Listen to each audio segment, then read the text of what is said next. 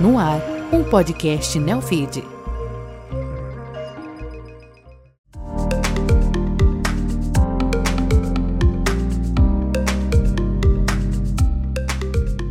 Você está ouvindo Números Falam, uma produção original Neofeed. Eu sou Márcio Croin e no programa de hoje eu trouxe cinco números do último balanço da JHSF, para entender cada um deles com o Tiago Alonso de Oliveira. O CEO da empresa Multiprojetos em Incorporação, Gastronomia, Hospedagem, Aeroporto, Shoppings e Investimentos para Alta Renda, vai falar sobre a JHSF Capital, a nova unidade de negócios da empresa, sobre o crescimento do Catarina Aeroporto Executivo Internacional, sobre o Land Bank de 40 bilhões de reais em valor geral de vendas e muito mais. Tiago, primeiro número para você. 800 milhões de reais é o valor patrimonial do primeiro fundo imobiliário da JHSF Capital. Por que abrir essa nova unidade de negócios e o que a empresa pretende com ela? É, acho que a gente está olhando para esse mercado do, dos fundos imobiliários como uma nova frente de negócio para a companhia. É, a gente deve fazer fundos imobiliários que são relacionados a projetos que a, que a companhia desenvolve e, eventualmente, até é, em categorias que ainda não são é, difundidas aqui no Brasil.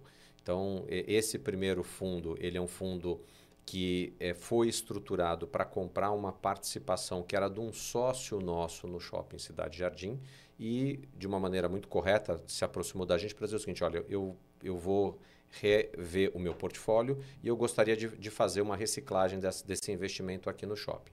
É, a gente olhou isso como uma oportunidade de não só ajudá-los nesse processo, mas ao mesmo tempo de oferecer esse investimento para a nossa base de clientes. E funcionou dos dois lados. A gente conseguiu ajudar o sócio a sair do investimento uhum. que ele tinha feito no, no shopping e, ao mesmo tempo, nós conseguimos trazer é, praticamente a totalidade dos cotistas atuais do fundo sendo clientes da companhia. Então, a gente já percebia que parte dos nossos é, investidores, clientes, é, eles também têm um lado que, de administração do seu próprio é, patrimônio financeiro e, e esse fundo eh, nos permitiu validar aquela, aquela tese. Então, olhando para frente, a gente tem a ideia de fazer outros fundos. Então, um que já é, é que a gente já mencionou é o fundo para fazer o desenvolvimento de um prédio que foi comprado em Londres para ser o Hotel Fazano lá, é, lá em Londres, o Hotel e o Clube Fazano uh, em Londres.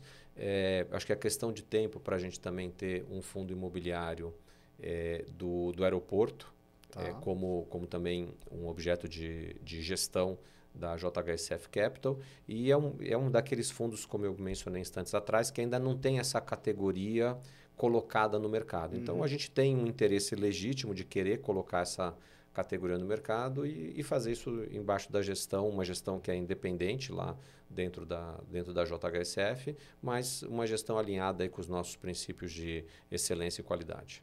Tiago, os fundos são listados em bolsa, quer dizer, esse fundo é listado em bolsa e todos serão listados em bolsa ou todos serão negociados em balcão? Esse fundo não é, mas ele será é, listado em bolsa. Esse, esse, é um dos, esse é um dos objetivos. E os outros, caso a caso, eles vão ser também tratados, ora sim, ora não quais as categorias que você falou que ainda não existem no mercado, né? Que a gente tem muito né, separado aqui por fundo de papel e tijolo, uhum. né? Mas dentro deles você tem as subcategorias. Quais vocês... Esse do, do aeroporto do Catarina é super diferente do que a gente tem aqui. Quais seriam os outros? Você pode adiantar algum? Não, eu acho que assim, o, o do aeroporto por hora é o que dá para adiantar. E acho que com o próprio papel que a, a JHSF como empresa faz de desenvolver é, ativos que são geradores de renda e a gente não é uma empresa que desenvolve apenas um tipo uhum. de ativo, mas eu acho que vai ser natural que no futuro surjam é, outras categorias, assim como essa é, provável categoria do aeroporto. É, olhando para o portfólio, eu coloquei multiprojetos ali, porque é difícil, né? Tem incorporação, é, tem aluguel, é, tem mais, que mais tem? Tem gastronomia, né? Hospitalidade. É, hospitalidade, né? Tem então, a assim, Capital, assim, tem o aeroporto, tem, tem bastante atividade. Bastante coisa para colocar dentro desses, desses fundos novos, né? É isso aí. Bastante coisa, mas é, todas elas têm um, um, elo comum, que é o cliente de alta renda. Uhum. Então, é, esse, o, o nosso foco empresarial é atender esse cliente de, de alta renda. E, e, e, as, as verticais de negócios, elas são o meio que a gente tem para entregar para esse cliente, para a família dele, é, qualidade de vida. Perfeito, perfeito. Segundo número para você, Thiago. 8,6% foi a expansão consolidada das vendas do segmento shopping da JHSF no segundo trimestre, ante o segundo trimestre do ano passado. Após um período bem difícil para o varejo, esse é um indicativo de recuperação das movimentações das vendas e da circulação de pessoas? Acho que sim, é, acho não. Dá para afirmar que sim. Se nós pegarmos, inclusive, os shoppings de renda mais alta dentro do nosso portfólio, o número ainda é mais alto do que esse. A gente teve quase 10% de crescimento no shopping Cidade Jardim e acima de 12% no, no Catarina Fashion Outlet. Então, é, acho que mostra, é, mostra a resiliência desse perfil de, de consumidor. É, e acho que a gente ainda tem como, como país desafios que são importantes com relação à recomposição do poder de renda uhum. de, todas as, de todas as camadas. Mas uh, nesse perfil que a gente acaba trabalhando, ele tem se mostrado bastante resiliente. E esse perfil, você até falou da resiliência, sofreu na pandemia? Vocês sofreram na pandemia também com, com esse perfil? Ou é um tipo de sofrimento diferente dos vare, do, do varejo mais popular e dos shoppings mais populares também? Eu acho que a gente sofreu bem menos do que o, o varejo, vamos dizer, o, o, aquele comércio voltado para as classes mais uhum. populares. É, os, os, indicadores de vendas, que como esse que você acabou de destacar, é, a gente acompanha isso é, mensalmente e olha isso comparativo com a indústria de shopping centers e também com shopping centers que são listados.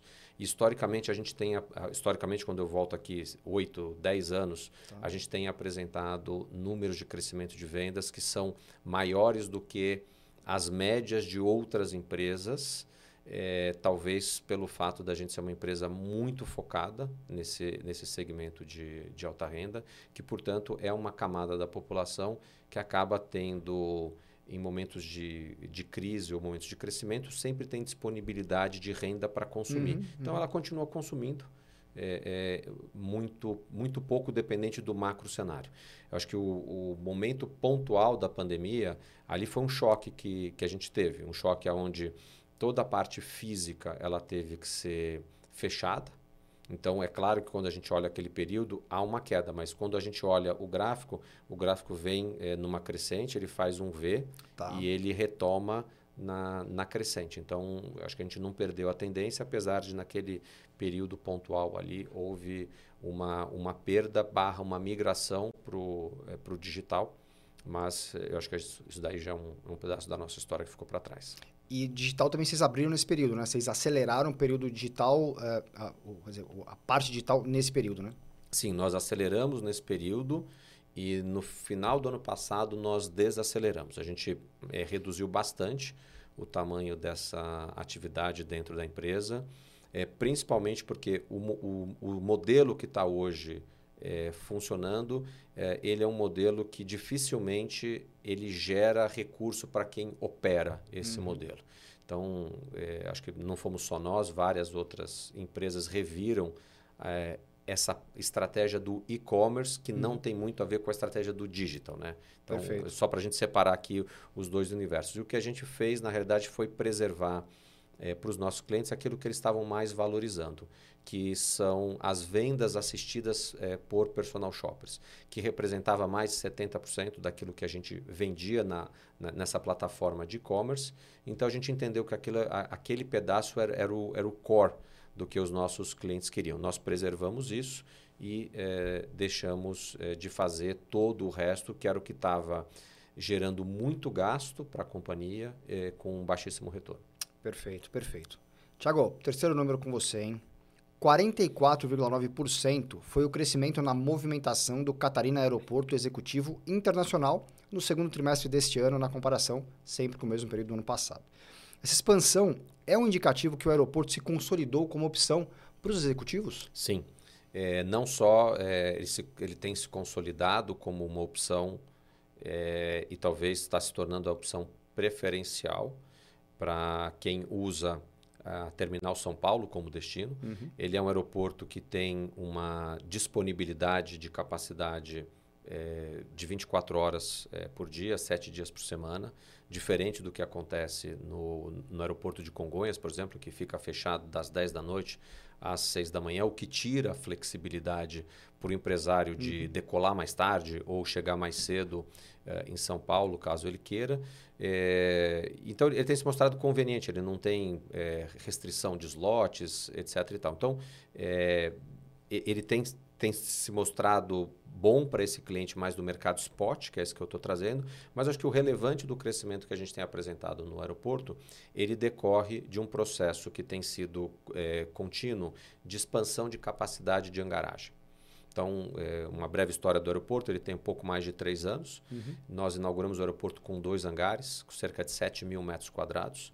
É, terminamos o ano passado com oito hangares e cerca de 25 mil metros quadrados. É, hoje, a gente já adicionou mais quatro hangares é, e o equivalente a mais 40% de capacidade de hangaragem. Então, essa é uma capacidade que foi recém-adicionada que deve nos ajudar a sustentar o crescimento para os próximos anos.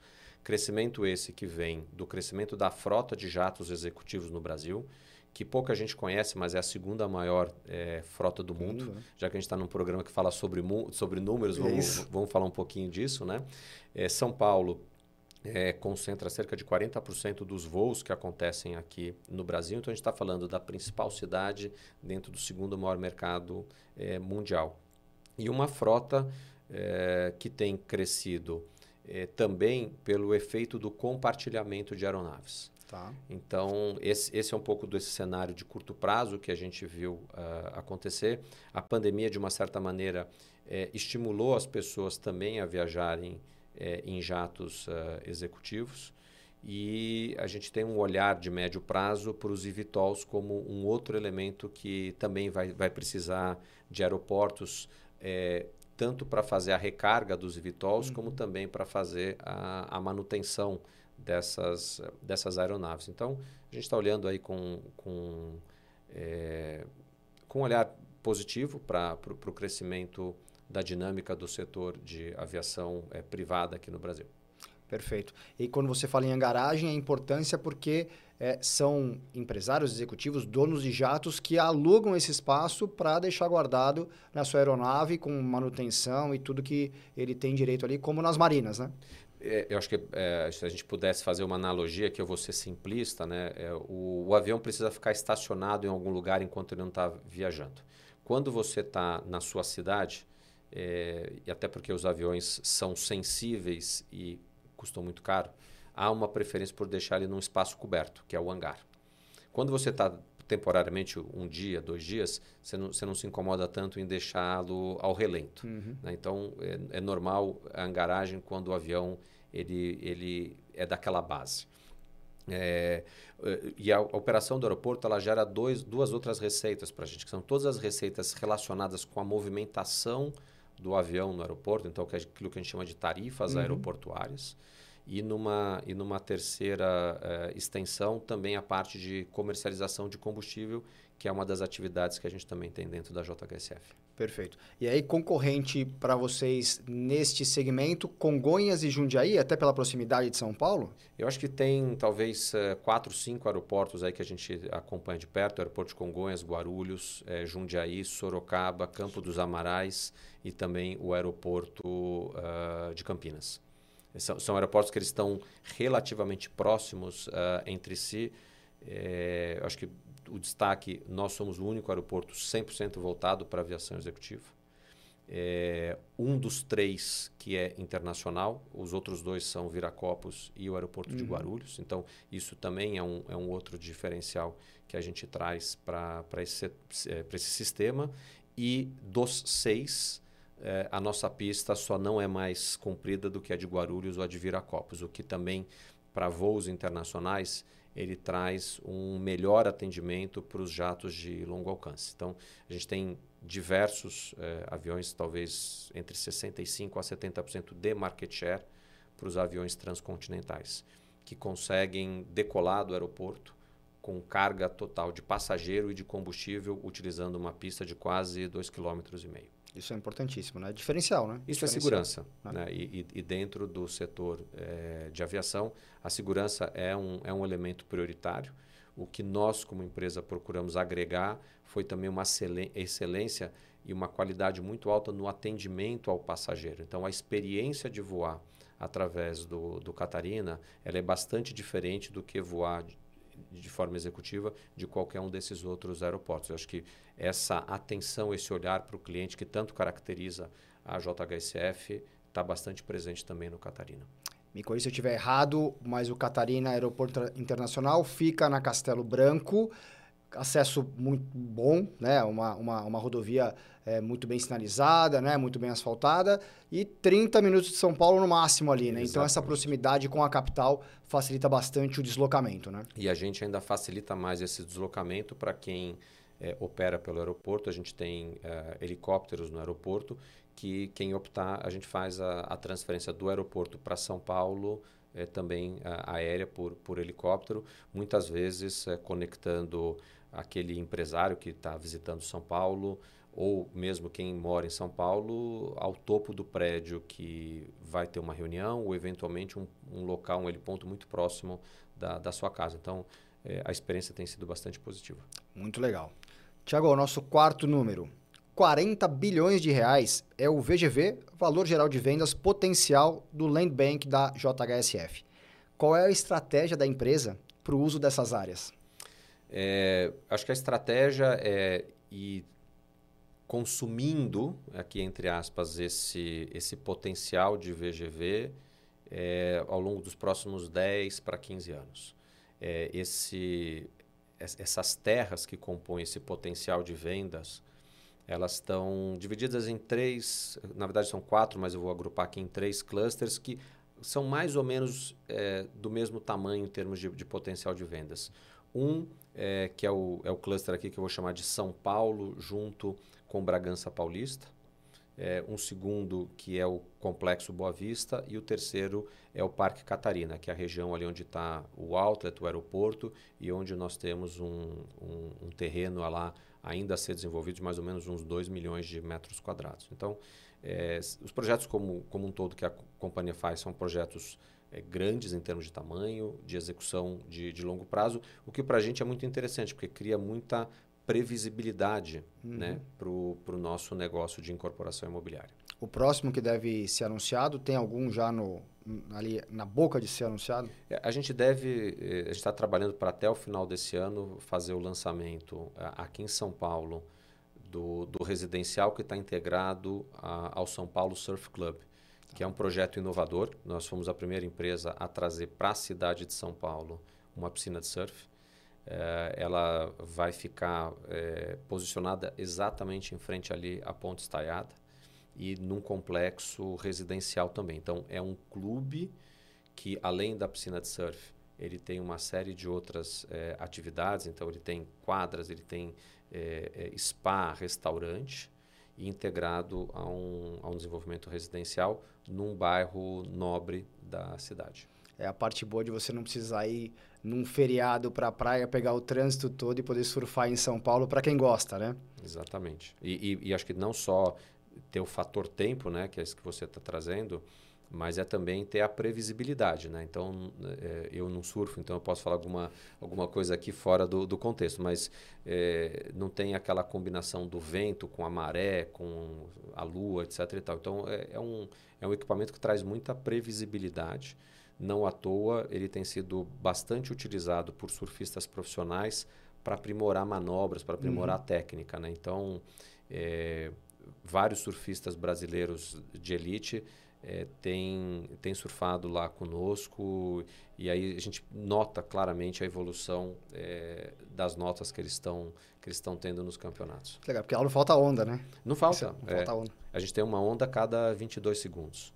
Ondas que podem chegar a quase 3 metros de, de altura, ou seja, você já está falando de, de, de onda grande, grande né? né? Então, óbvio, ninguém está comparando com a onda de Nazaré, claro. não é esse o objetivo, é. mas prefeito da grande maioria dos, dos campeonatos, ela atende muito bem. Muito bom. Nosso último número, pelo menos da minha parte, porque depois vem a sua parte. 184,2 milhões de reais foi a receita bruta do segmento de incorporação no segundo trimestre. Embora seja um crescimento de 7,2% sobre o primeiro trimestre, houve uma queda de 44% sobre os 333 milhões do segundo trimestre de 2022. O que explica essa diferença ano a ano? Sazonalidade das diferentes fases do setor imobiliário? Na verdade, tem talvez três grandes elementos aqui que a gente precise analisar. É, acho que o primeiro é um contexto macroeconômico. É, o segundo trimestre desse ano, a gente estava com um nível de taxa de juros superior à taxa de juros que a gente teve é, no mesmo período do ano passado. E o elemento juros é muito sensível para a parte de incorporação. O segundo elemento também que ele é muito importante, ele tem a ver com a distribuição do produto que nós estamos vendendo no imobiliário. Uhum.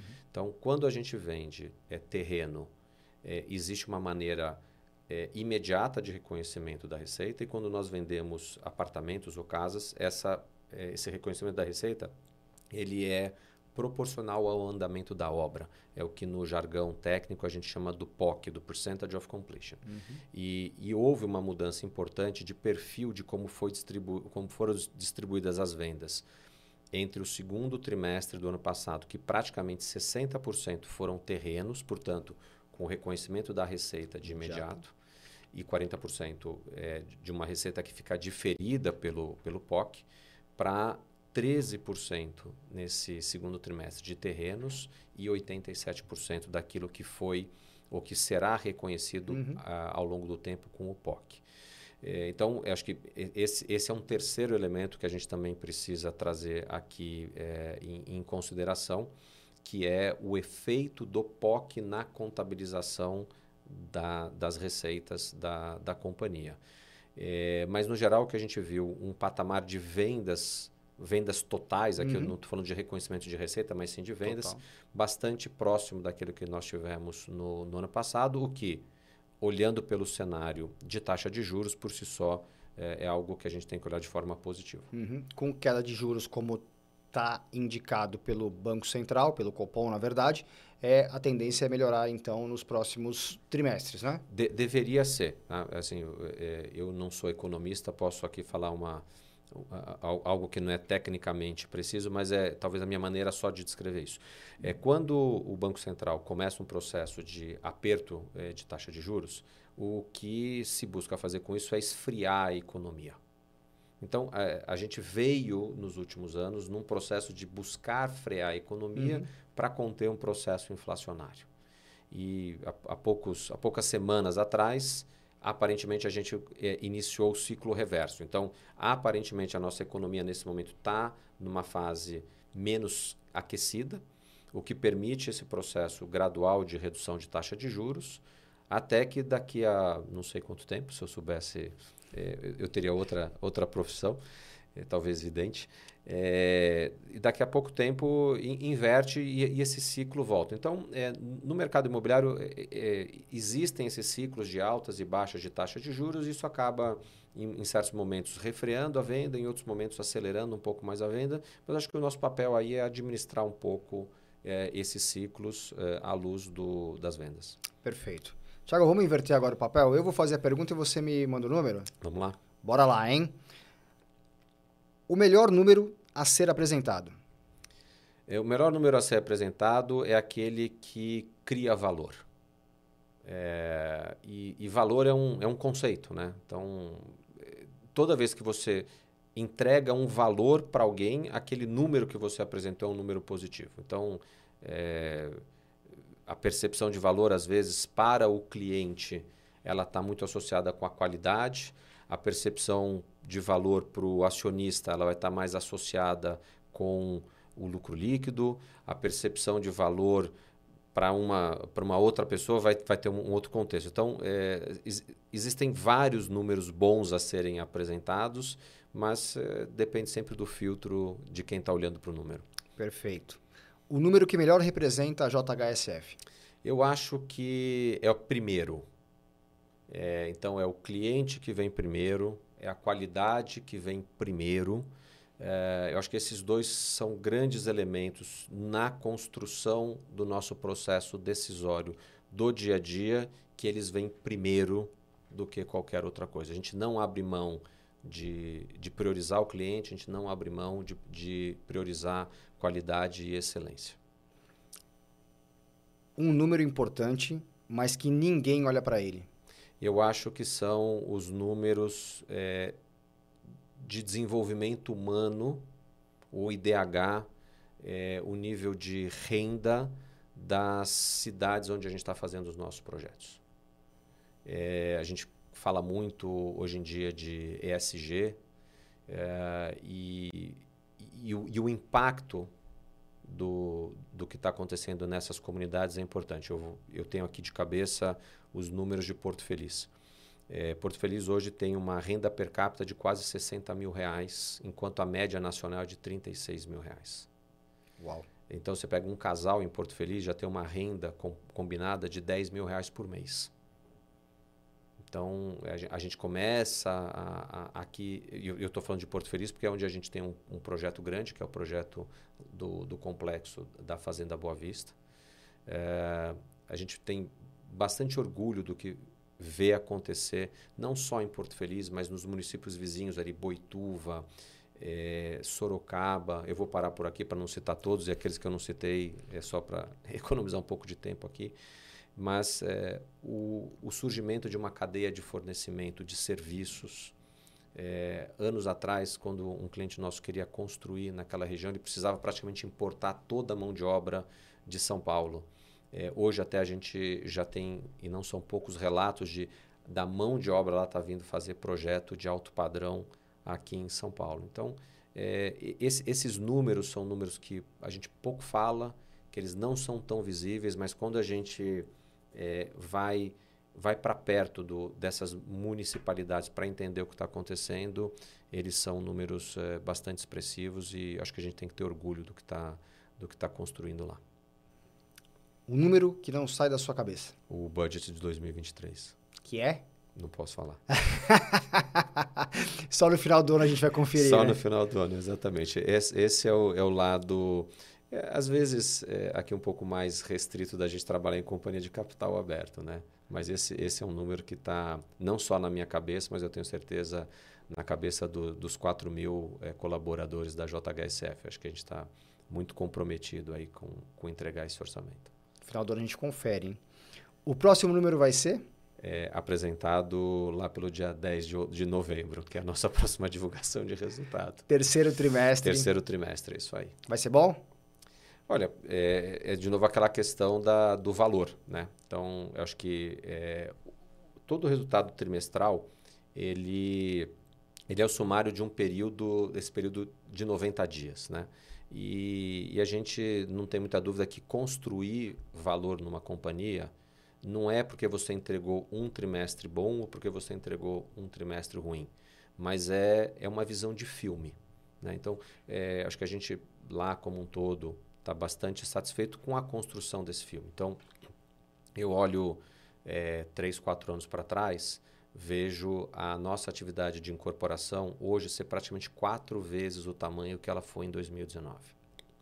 Quando a gente olha para a parte dos shopping centers, é, a gente abriu um shopping durante a pandemia, fez a expansão do shopping Cidade Jardim, que recém inaugurou, inaugura até o final do ano a expansão do, do Catarina Fashion Outlet tem três outros shoppings é, para construir e entregar esses espaços para os nossos parceiros de negócios, os lojistas e para os nossos clientes também é, terem mais perto das suas casas o, os serviços e o varejo que a gente acaba colocando para dentro desse produto. Isso para mim é construção de valor. É, a gente falou aqui bastante do aeroporto é, e toda a curva de crescimento que o aeroporto está tá passando.